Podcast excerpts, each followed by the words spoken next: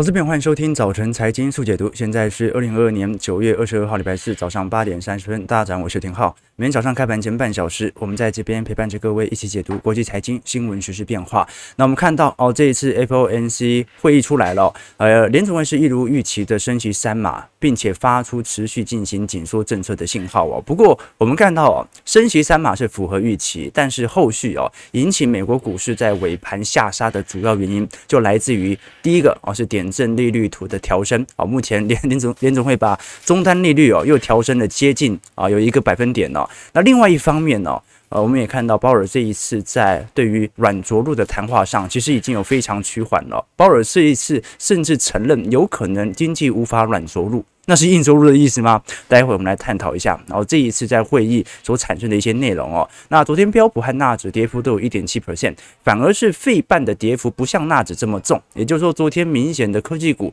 全值型的卖压算是比较大的哦。那道琼哦也因为能源股的拖累重挫了五百点。哦，昨天值得观察的两项指标啦，包括美元和十年期公债殖利率哦，都创了波段的新高。哦，也就是说，哦现在整个市场的紧缩力度哦，已经大幅度的反。印在资产价格身上，所以我们要更值得观察的一件事情是，联总会这一次预估在年底前的最终的基准利率有大概在四点二五趴左右啦，啊，大概还算是符合预期，多了一码而已啊，但是在明年是有可能达到四点六趴的哦，这比先前所预测的还要来得更高，所以就还要来观察了哦。那今年下半年的走势。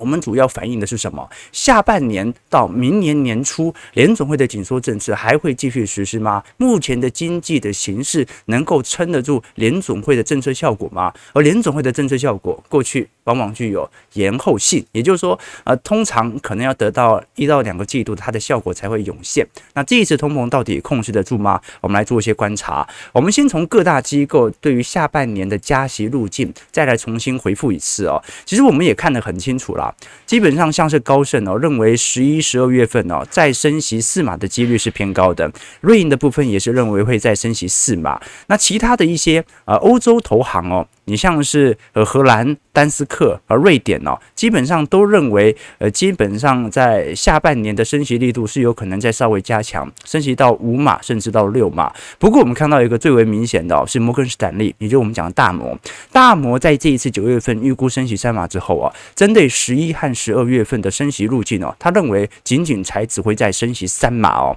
那为什么会有这种做法呢？其实大摩它是最早在整个投行圈呃采取宽松。论或者说降息论的始作俑者哦，你说一家看空的投行或者相对保守的投行，为什么反而会认为联总会的升息已经来到接近末期，很快要来到降息呢？那就是因为大摩始终认为这一波的系统性下杀很快就会进入到通缩格局，而这个时候联总会就不得不开始采取新一波的降息循环。好，所以观众朋友啊，这个逻辑又不同哦。这个市场上现在的恐慌情绪来自于联总会的紧缩力道加强，对于信贷市场的限缩，而形成整个投资的萎缩。但是摩根士丹利的看法更为悲观，他是认为哦，现在经济已经很不好了，所以呢，到时候呢，你可能升息根本就升不动了，反而还要降息。哦，所以哦，大摩始终认为在明年中旬降息的几率仍然是高的，因为到时候的系统性沙盘可能会来得更为勇烈哦。那我们就要来观察一下了。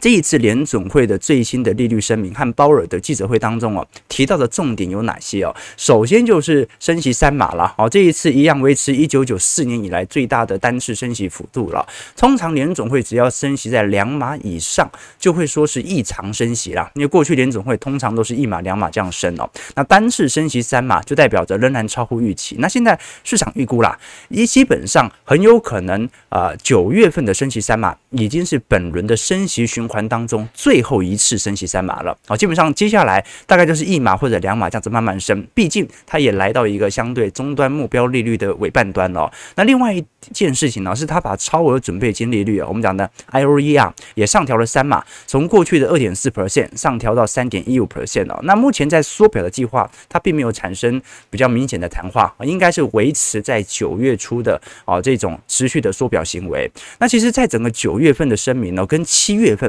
如果只看声明的话，其实措辞方面变化没有太大啊，大概就是啊，FOMC 委员预期好升息是适宜的，然后我们关注通膨的风险，致力让通膨回到两趴的目标，差不多就是这样子哦。那我们更为关注的其实是点阵图的问题啦。哦，过去我们看到哦，其实在实体的点阵图当中哦，本来大家预估大概在终端目标利率大概就是四趴到四点二五 percent 哦，那结果这一次到二二年底哦，现在有九位的票委预估啊，利率的升底会来到四点二五到四点五 percent，等于多了一码。那在在明年的时候哦，反而哦会持续拉升到四点七五到五个 percent 哦，这代表其实拉升的力度蛮明显的。当然啦，我们对于联总会未来的利率预测路径哦，基本上也不能保证联总会一定会升到接近五个 percent 的力度啦。为什么？因为联总会它要让它的货币政策跟市场产生沟通，它要让市场理解它的鹰派立场，它就是得这么强硬嘛。所以这是一个预测的。路径图并不是它一个必定要达到的目标哦，这是现在市场上的一个共识啊，就是说基本上在未来一段时间呢，联总会在没有看到通膨下行之前，它就会保持这么强势的一个氛围啊，尽量的把点阵图让你感到市场预期的恐慌，直到通膨下行了，它当然就会改口了。所以这更像是一种市场博弈，而不是一个必定会达到的目标。但我们至少可以承认的事情是，啊，点阵图上移了，啊，点阵图上移了，这就代表则市场对于接下来。下来 EPS 的下修必须要有适度持续的冲击啊！其实这一次的点阵图的上移哦，算是蛮明显的哦，所以。才造成昨天在美国股市尾盘的下杀。我们看野村，就算是野村这种哦，认为 九月份会升息四嘛，然后紧缩力度超强的投行哦，这种大空头哦，呃，大空头的投行，基本上他预估的点阵利率图哦，其实也不过就是在四点六二五左右哦，也没有到达那种五趴的极端水平哦，啊，足以彰显这一次联总会的紧缩力度，其实在态度程度上算是蛮明显的。那另外一点就是联总会针对其他经济数据的调整。啊，一方面呢是针对目前美国国内生产毛额就 GDP 的预测，同时也上修了失业率和通膨的预测。这一次联总会的官员预估，二二年 GDP 增长会大幅放缓至零点二 percent，会比六月份预估的一点七 percent 下滑了一点五 percent。啊，这也就代表着啊，今年还是正成长哦，只是说今年上半年你看到的任何的带货潮、利多的讯息、台积电财报的释放。都只仅仅就是那零点二趴而已，好，各位朋友可以理解啊。也就是说，今年呃，其实美国股市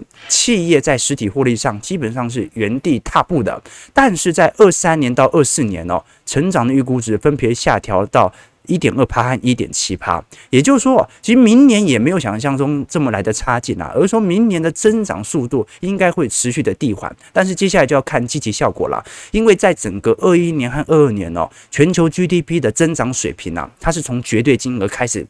变高的哦，所以现在是整个 GDP 的高原值啦哦，就算明年不像今年赚这么多，它都比过去一九年、一八年、一七年赚很多哦，所以观众朋友可以理解哦，其实市场上的真正的情绪的动态，并不来自于绝对值的大小。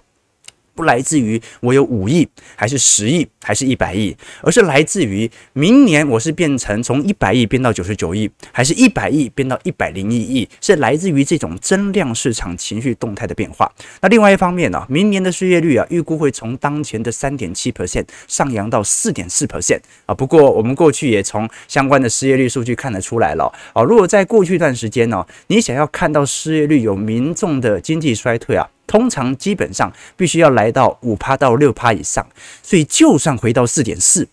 那个失业率也看起来不是特别严重哦，对吧？哦，也就是说，很有可能联总会现在借由这种失业率保持相对低迷的紧缩政策啊，感觉好像握有很多筹码，但问题是哦。本轮的失业率本身在统计上就有一些误差，毕竟这么多人口已经离开了这个社会，然后有那么多的退休族，本来就不能用失业率当做唯一联总会的紧缩筹码的标准，对吧？好，所以观众朋友可以理解哦，明年的失业率哦，就算来到四点四趴，可能都不是特别严重。好，观众朋友你要想想看哦，现在这个职位空缺数哦，在美国大概是一千万个，一千万份工作等着别人来做。那现在美国失业人口是多少人呢？五百万人。所以观众朋友。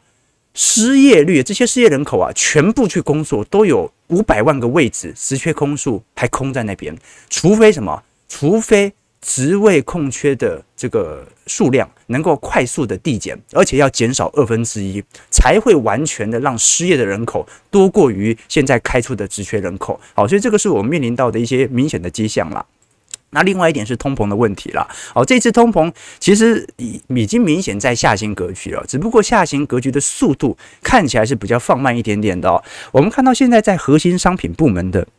CPI 其实已经有明显的拐头下弯、高速下弯的迹象，但是观众朋友看到浅蓝色线哦，也就是核心服务的部分哦，其实核心服务还在缓步垫高当中哦，这就代表着市场上那些比较具有坚固性的啊房租啦啊水电费啊，其实还在影响到广泛性的民众消费的通膨哦。其实观众，你想一个要点哦，就是说这种处于这种服务性实体消费的通膨哦，没那么容易下缓的主要原因，我举个例子哦。观众朋友啊，如果中产啦或者资产啦，呃，大家应该有几年没出国了吧？二零年肯定不出国嘛。啊，如果那年春节没出国的话，那年春节应该也很难出国。那年春节大陆爆发疫情，对不对？二一年也没出国啊，今年肯定也看起来在选举前不太可能出国嘛。没解封之前，大家就不想出嘛。哦，那明年的话，经济不好了，你会出国吗？你会出国去玩吗？我相信我身边有很多人都已经开始订明年机票了，对吧？哈，所以观众朋友啊。经济差又怎么样？我还是要出国啊！憋太久了，有没有？这现在的消费情绪就有一点这种感觉，就是啊，这过去疫情改变了我人类的大幅度的消费习惯结构，有很多我想做的事情。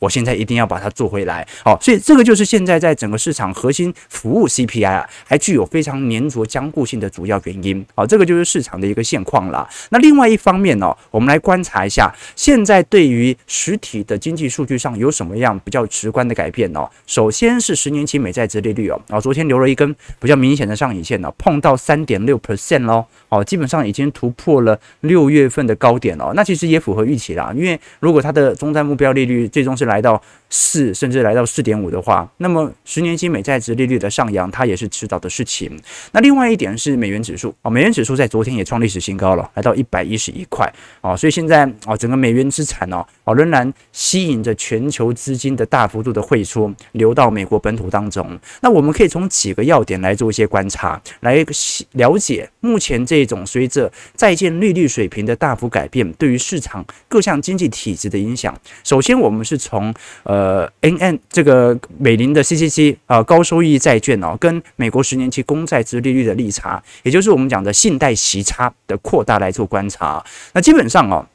我们讲高收益债，既然是高收益债，它的殖利率水平肯定比较高嘛。啊，你越高风险的东西，给我的配息就要越多嘛。那十年期政府公债殖利率，它就是一种无风险利率，就美国政府不太可能垮台。那中间的息差呢，它其实就是在反映未来气味违约风险的预期。那我们看到从今年五月份开始哦，就有不断明显的一个上扬趋势哦。这一次在过去一年当中哦，我们看到这种啊，不管是投资级等级债还是高收益债哦。其实跟无风险国债之间的平均收益差，大概已经飙升了百分之七十了啊！这就说明现在企业的借贷成本呢，第一非常高，第二，现在这些不管是投资等级债还是高收益债，基本上都在大幅度的被抛售当中。所以我们看到哦。现在的违约风险其实也有开始缓步的垫高当中。当然，现在市场上不太认为市场有可能传出大规模违约的情况，因为现在全球大部分的债务都不在民间企业手上，都在联总会的手上。啊，观众还记得吗？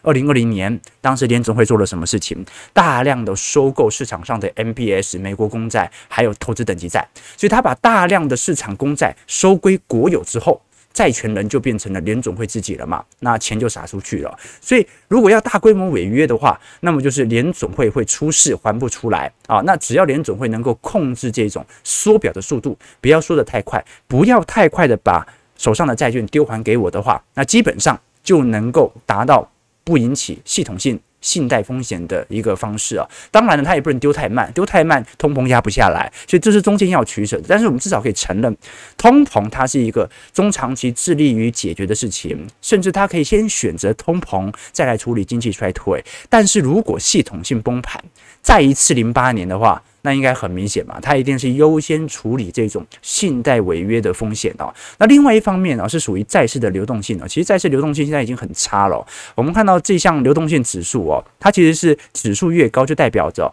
债市的成交量以及相关流动性移转程度的一个速度哦。基本上现在这项指数是不断的攀升，就代表着基本上联准会在进行。缩减资产负债表的努力啊，其实给市场非常大的压力，就是市场现在不太敢接住联总会所丢出来的债务。好，第一啊，他认为利率的提升对于债券价格持续有承压。第二。啊，如果这些债券现在丢到我手上，到时候还不出来该怎么办？所以联总会目前呢、哦，每个月仍然缩减九百五十亿美元的资产，大概是六百亿的美国国债以及三百五十亿的 MBS 啊不动产抵押证券。所以接下来就来观察了。好，这个是整个市场面的影响了。当然了，你把格局放大一点。那就是所有新兴市场货币的跌势的问题了。如果联总会持续的进行这种明显的紧缩政策，对于全球新兴市场货币，甚至是欧元呢，都在一个明显的下行格局当中。这个时候就要来观察了啊！你就算美国不出事，那你这样子紧缩久了，其他国家也要出事了哈。这观众有很明显感觉到，最近台币有一点锁不动了哈。啊，反正今天下午央行里监事会议就会召开了，我们就来观察一下啊，杨总裁他会怎么样发表他自己的看法了。那那我们再观察一下，其实从实体的债券 ETF 哦，今年跌势也非常惨啊，哦，所以我们过去才看到哦，这张图表示六四股债的啊债平衡的资产配置哦，好，现在来看哦，感觉在第三季啊稍微有点好转，可是随着紧缩力度的加强之后哦，方朋友你知道一二季哦。几乎已经是史上最惨的股债六四配的投资者的一年了啦，哦，它几乎已经达到零八年的水平了。那现在在第三季感觉稍微有一点回正之后啊，马上。联总会的紧缩力度又开始拉强的。那其实这一次鲍尔也有特别提到对于房市的问题啦。鲍尔目前不对房市有太大的系统性风险的担忧，但他也相信目前在房市的呃萎靡情况会维持好一段时间。房贷利率哦，啊最近三十年期房贷利率美国已经飙到六点二五了，然后这个是二零零八年十月份以来的新高。哦，虽然美国大部分哦都是采取啊这个固定利率哦，而不是浮动利率哦，这个多数已经购房者没有说。受到如此剧烈的影响，但是随着呃三十年期的固定房贷利率已经飙到六点二五 percent 哦，我们也看到非常明显这种房市开始高度紧缩的现象。我们从现在的房屋负担指数来看，几乎已经跌破了二零零七年的低点了。那随着三十年期房贷利率哦。接下来持续的反映这种联总会基准利率的提升，那么市场上我们几乎可以肯定啊，下半年呢、一定没人买房，一定没人买房。那没人买房，房价肯定就会有一些松动的状态啊。那只要呃大家还还得起房贷啊，那不买房，这个是联总会可以接受的。好，我们先看一下美国股市昨天的反应啊。其实昨天虽然呃这个讯息不是特别好，但美股。啊，可根据过去经验，跌幅也不是特别大啦。道琼下跌五百二十二点，一点七 percent，收在三万零一百八十三点；标普下跌六十六点，一点七一 percent，收在三千七百八十九点；纳指下跌两百零四点，一点七九 percent，收在一万一千二百二十点；费半下跌二十四点，零点九七 percent，收在两千五百一十四点哦。其实美国股市现在仍然在呃前低附近开始做徘徊，所以我觉得值得观察的是，现在会不会引起新一波的系统性的卖压，或者市场的恐慌情绪？导致美国股市再度破底哦，再度破底的话，那么就要来观察了哦。这个美国股市的下行区间又再度成立了哦，可能这个下杀的幅度哦，会比想象中还要来得更大。但是如果能够守住的话，那就代表着市场，尤其从这些国际主力来看的话，有可能是要尝试着以盘代跌，用过去一段时间啊打底的格局来尝试着。冲释掉目前美国股市所遭遇的紧缩政策，但是啊，这个时间肯定会拉得非常长哦。因为联总会的态度很明显的嘛，他就是不愿意看到任何资产价格再度燃起的希望哦。所以鲍尔这次我反而觉得有趣的一件事情哦，鲍尔在过去的几次谈话当中哦，大多都是以安抚的角度来看，就是虽然怎么样。但是我们的经济体质不错啊，失业率保持不错。虽然怎么样，但是目前没有硬着陆的风险。虽然怎么样，但是目前美国的啊经济数据仍然远优于其他欧美或者亚洲市场的新兴数据哦。所以这次完全改观了哦。这次他亲口承认软着陆可能不可能，有没有可能就是他想要借由这种方式啊，完全的打消资产价格再燃起的念头啊？对于市场来说，所以这是呃值得。观察的一个迹象啦。可是我们还是哦，总金是归总金呐，讯息归总归讯息啊，临高归临高，我们还是观察一下。具体在这种资产氛围当中哦，我们要怎么熬过去本轮的下杀格局？从周期投资的角度，我们要如何判断这种时间跟周期尺度的搭配啊？这个周期投资者啊，他在乎的是两点：第一是基期，第二是基期投入的步调。基期哦，它可以从总跌幅来做判断，它可以从股价净值比，可以从本益比，可以从 KDJ，可以从各项指标来判断目前美国股市的基期在中长期尺度上是高还是低。但是，但是如果时间拉得长的话，你可能不小心把资金给投光。所以哦，这个就这个时候就变成了，你不但在基期上要有所控制，你在投入的步调上也要有所控制。如果基期盘整的时间太长，而股价并没有持续破低，这个时候你可能要考虑哦，停止建仓。为什么啊？因为你要以防基期可能会有更低的机会在。所以，到底要跟随着时间，用熊市的时间来做投资，还是用机器的指标？完全取决于机器来做投资哦。这就是我们礼拜六。啊，财经号角听友会会来跟各位做一些分享的。那今天礼拜四了，通常礼拜四我们都会来跟各位推荐一本书哦。今天也一样，但我们今天贴合时事来思考一下，在明显的熊市格局当中，我们应该抱持着什么样的思维哦？光凭，我们看到哦，啊，这本书哦叫做《大分散》。股票高获利法则哦，那基本上哦，它不算是一本什么标股圣经啊，它基本上就是一个推崇巴菲特价值投资法的一种逻辑啦。那在这种逻辑当中哦，我们在过去一段时间其实都要特别理解，其实，在做价值投资。的同时啊，它是很难避免到这种景气上的回撤的哦。但是其实巴菲特自己也提过一点呢，就是在熊市当中不赔，比牛市当中赚钱还要来得更重要。这也是这本书啊，我记得在第六章呃第三章到第四章啊。最重要的一节啊，它基本上这本书大部分所分享的观念都是关于我们在思考整个牛熊循环当中所面临到的一些冲击哦。我们举个例子哦，就是这本书在八十六页曾经举到的一个例子哦，它举一个叙述哦，就说如果现在市场上哦有三种情况 A、B、C，那这个 A 呢，呃，它就是一个平均的市场波动，也就是第一年的报酬啊，大盘跌了两成，第二年呢，报酬呢。这个大盘涨了四成，它是一个市场的平均波动，我们来把它当成一个基期指标。那 B 选项呢？它的策略就是我在熊市当中哦，我投资比较多一点动能股啊，但是我在牛市当中我也投资动能股，所以我是熊市赔的比较多，但是牛市呢我也多赚。那 C 呢？C 是熊市当中少赔，我今年呢？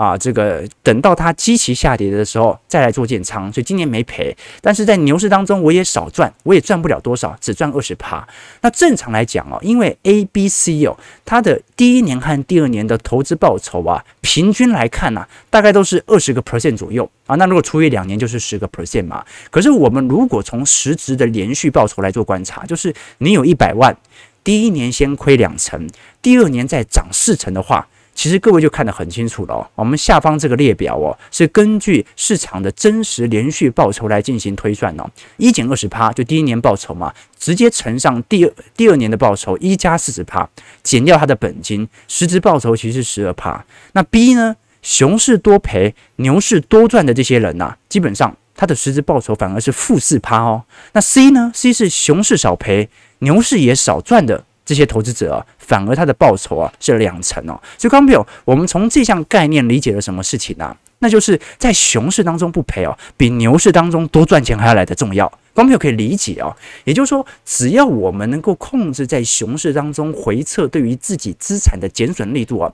就算牛市啊，我们也没有多做什么更多的动能上的研究啊，光是市场的报酬就可以让我们赢在起跑点。所以刚刚没有可以理解哦，周期投资的用意哦，并不是要在个股的筛选上找出更好的股票，找出更惊人的股票，而是借由分散风险的方式，直接对赌整个大盘。但是我选择让我在熊市当中的时候，能够建仓的成本价要比大多数人要来得低。这个时候牛市，管它什么时候来，一回来。我的报酬啊，就会比多数的市场波动以及那些动能投资者赚的报酬还来得多啊！这个是我们周期投资者哦不断坚信的一个格局啊！所以在这种思想底下，我也欢迎投资朋友啊可以参考一下我们礼拜六财经号角听友会哦，来根据接下来在整个牛熊格局当中的变化来产生一些看法了啊。因为这次联总会的紧缩政策的确打乱了很多周期投资者的步调，但其实它也仅仅就是一个时间的问题，而不是基期的问题。联总会再怎么升息或者降息，它改变的是市场基期的上升或者下行的幅度，但是基期始终会存在。啊，所以欢迎各位，如果有更多的兴趣，也可以参考我们的会员系统。在我们的会员系统当中哦，啊，除了有相关的啊听友会未来一年的权限之外，也会有一些宏观的操作的变化啊，专题影片啊，财经小白课程，以及我个人在每周的资产操作部位的变化，提供给大家做参考。短期波动永远都会变来变去，但是长期一定会依循着某些规律哦。我们在听友会当中就是去寻找这样的规律，当然。啊，如果投资朋友更有兴趣的话，也可以买一下这本书《大分散股票高获利法则》哦，韩国人写的啊，基本上韩国人写的书其实也蛮有那种日本人写的书的感觉，就是薄薄的一本哦，然后字哦写得清清楚楚的，而且这本书质感摸起来不错啊，摸摸起来不错，比较不一样啊。OK，那一样，我们今天啊出版社也有抽出送出两位名额送给各位啊，那也欢迎各位可以在直播结束之后好来在我们的。影片底下来做留言，留下你对于不管是周期投资、价值投资或者本频道的一些想法，并且说明你想要抽书，我们请小编再过几天啊、抽两本书送给投资朋友。当然。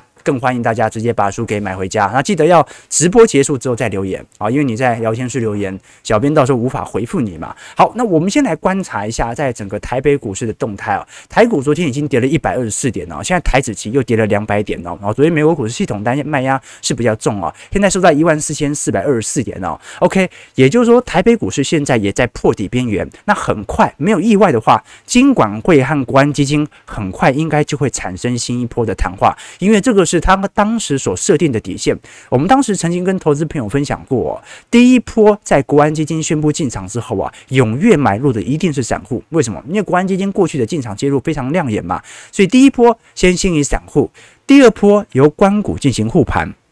第三波才是会采取相关的禁空令，第四波才是国安基金明显的进场，所以国安基金某种程度它也是一种市场博弈，来拉抬市场的情绪，而现在快要碰到当时它所宣布的底线了。我们看到昨天呢，唯一还在买的就剩下投信了，也就是那一次啊，美元指数。飙破二十年新高之后啊，台币也是留下了好几天的上影线，所以更值得观察的是，是今天下午央行里监事会议的召开。我们来观察一下，这次台湾央行是升息半码还是一码？那存准率升息一码应该是共识啦，但是存准率哦，顶多就是对于通膨有明显的压制力度哦，对于整个市场的氛围哦，老实说是无法改变目前的主贬呐。也就是说，现在想所有的新兴市场国家哦，基本上这些经济体哦，第第一个面临的问题已经不是通膨会不会再起的问题，也不是啊经济增长能否持续，那全球经济都不好，新兴市场的库存压力本身应该也很大。现在最大的共识是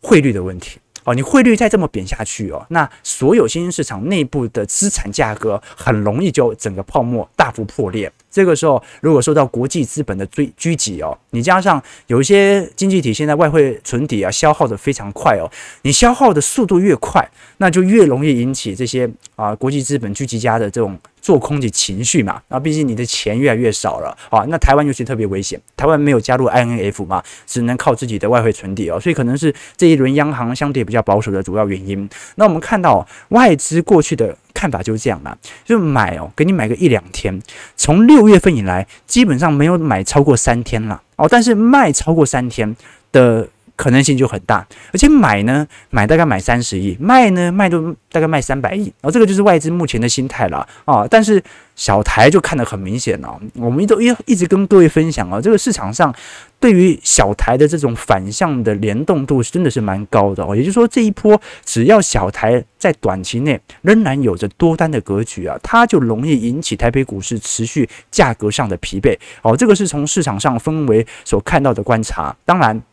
外资昨天持续的卖超哦，基本上也是针对啊比较这个低基期股票哦来做一些持续的下杀，包括友达、群创、联电、台泥。零零八七八、中钢、华航、开发金、台积金和富邦金哦。那可惜的一件事情呢，好，是我们看得很清楚嘛。台积电因为股东人数已经飙到了一百四十万人了啊，在今年年初的时候，大概也就八十万人而已啊。所以，我们虽然这样来做观察啦，啊，就说的确啊，现在整个台湾的股东人数在台积电的人数是不断的上升，但是从全值比重来看哦，其实也没有想象中来的可高啦。散户对于台积电的持股比例大概就六个 percent 哦基本上大户的持股啊。仍然有八成八，所以它卖不完的啦，它卖不完的啦。哦，所以就算呃现在市场上散户投资台积电的意愿很强啊，也不代表这些散户被呃资本家狙击啦。哦，只能说大家现在就在同一条船上嘛，股价就是持续的疲惫。好，早上九点钟，我们看台北股市开盘下跌一百六十六点啊，今天成交量呢？感觉也不高哦，感觉也不高哦，量缩悲观，所以在一万四千二百五十四点哦，好，再这么下杀个两三天，应该就会碰到国安基金的防守线哦。我们反而可以观察啊，首先先观察今天央行的理监事会议召开之后哦，啊，官方部门会不会声明对于台北股市相关的拉抬措施？啊，这个是可预见的啊。那最好的方式是，当他把这些讯息都已经释出之后，股市还跌啊，这才叫做明显的啊这种股市的持续恐慌性的下杀啊。所以先来观察一下，第一啊，短期内台北股市内部的官方的护盘力道。那第二点呢，就是来观察整个联总会在点阵图调升之后哦，没有意外的话，过了本周末。所有投行都会对于明年 EPS 开始下修了，对吧？那利率提高不可能不下修嘛。那我们就观察一下这个下修的幅度有多大，这个下修的幅度会导致明年陷入严重的经济衰退吗？随着大家来多做些留意和观察。好，我们看一下投资朋友的几个提问哦。OK，误说现空力出来，我现在买的仓就一定全卖，好，是这样子吗？上一次限空令出来，很快就止跌嘞，对不对？很快就止跌，不到一个月嘛。OK，不过上一次情况跟这一次不太一样哦。上一次哦，真的叫做超级急熊啊，那个熊是跌得有够快的哦。哦，这一次有一点缓熊哦。哦，这个已经跌了快一年了，这个市场的恐慌情绪哦，哦，已经一整年都保持悲观了。哦，今年几乎大家没怎么乐观过嘛，对吧？哦，这个 Michael Wang 说现在量缩到极致啊。OK，啊，对对对，啊，限空令出来，成交量更低啊，所以限空令出来。啊，这元大金的营收就更差了，哈，没人交易嘛。OK，这个呃，秋畅说，真的手痒要买美股就买 KO 吧，啊，可口可乐是不是？啊，你是说大家心情不好买多一点这个可乐喝吗？不一定啊。啊，这个其实在整个升息周期当中啊，它没有说好坏啦。我们根据过去两轮的升息周期啊，美国股市都是缓步的增长的哦。那这一次的升息格局会打破过去以往的经验吗？我觉得是值得观察的，我觉得是值得观察，因为这次升息格局很明显是为了打击通膨，而并不是抑制目前的景气扩张，对吧？哈 过去我们升息是景气太热了，现在升息是通膨太高，而不是景气多热。OK，这个这个啊，大家说的啊，的确啊，缓跌盘最折磨。OK 啦，OK 啦，好，所以哦。今天呢、大家心情不好，就要多看书，好不好？也欢迎各位，然后多多看一下这本《大分散股票高获利法则》哦。其实股市就是这样子啦，啊，这个买股票的时候要充满想象力，卖股票的时候要有理性和现实啊。那中间呢，中间要学会睡觉嘛。股市哪有天天做的？你掌握这个牛熊循环哦，就会知道，其实投资哦，它真的就是那种三到四年的库存循环，加上十年期的这种生产率循环来做判断而已哦。所以基本上，呃，如果是在景气牛市格局啊，大家所做的就是不要太大幅度的浪费自己的资金效率而已啊。当然这部分。我们在礼拜六听友会来跟各位仔细详谈，也欢迎各位可以多多参考我们的会员系统，报名链接在底下，也提供给各位做一些参考。我们今天节目到这边啊，祝各位投资朋友看盘顺利，操盘愉快。我们就明天早上八点半早晨财经速解读再相见，祝各位投资朋友看盘顺利，操盘愉快。